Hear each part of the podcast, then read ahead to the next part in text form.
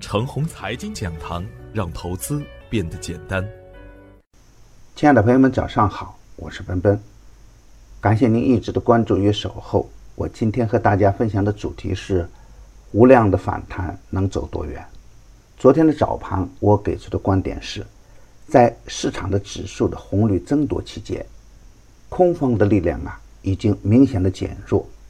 投资者的持股信心也在逐步的恢复，后市若有多方资金的持续进场，沪指就有可能重新站到三千一百点的上。而对于底部放量上涨的个股来说呢，可以纳入我们建仓的视线。但由于市场的重心的下移，短线多方的上冲呢也会遇到上方的抛压，所以啊，在增量资金不足的前提下，仍然不能盲目的乐观。控制好仓位，做好底部强势股的滚动操作很关键。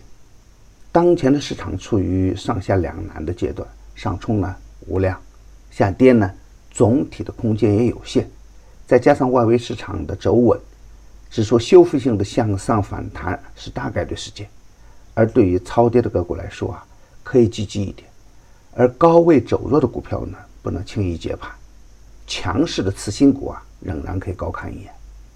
昨天实盘的表现是啊，两市难得迎来了久违的一致性的反弹，在外围市场回暖、内部政策向好、大盘持续调整的大背景下，市场出现较为积极的一个信号。美中不足的是，增量资金仍然不足。上证五零表现稍差，但创业板的反弹气势还是比较好的。从盘面的整体表现来看。虽然板块不够突出，但个股的表现还是可圈可点。总体量能不足，不代表个股的量能不足。已经在走上升波段的个股，震荡洗盘完成以后，持续冲向高点。比如万达信息再创反弹新高，贵州茅台也在冲历史的新高等等。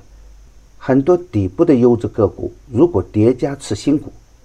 通常都能成功的穿越牛熊，走出完美的上升波段。比如海天味业、安图生物、重庆啤酒等个股，短线的强势股啊，回调走稳以后依然表现抢眼。从板块资金的动向来看，近期流出较多的电子信息板块重新获得净流入，计算机应用、光学、光电子、家用电器。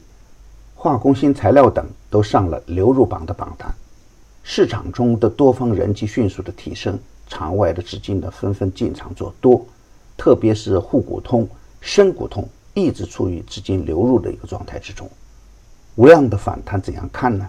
虽然板块的指数还没有形成趋势向上的反转局面，但个股的反转的态势已经明显的显露出来，已经处于多头状态的股票可以大胆跟进。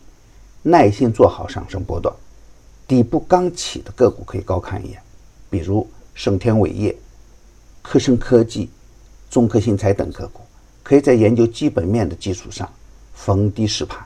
外资持续的流入的板块和个股也可以高看一眼。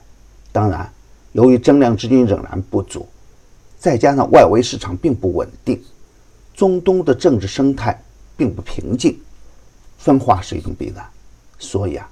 不能在大涨的过程中盲目的乱干，弱势不入场，强势不出场，强势回调呢可以积极跟上。牛三选牛股啊，继续表现稳定，前推的镇静股份、明普光磁都有逆势的表现。第二期的个股又能强势打板，已经公布的个股不可以追高，追高有风险。第三季坚持中线短打的一个选股思路。力争去做底部强势个股的大波段，与牛散结缘呢，您将成为下一个牛散。送人玫瑰，手有余香。感谢您的点赞与分享，点赞多，幸运就多；分享多，机会也多。谢谢。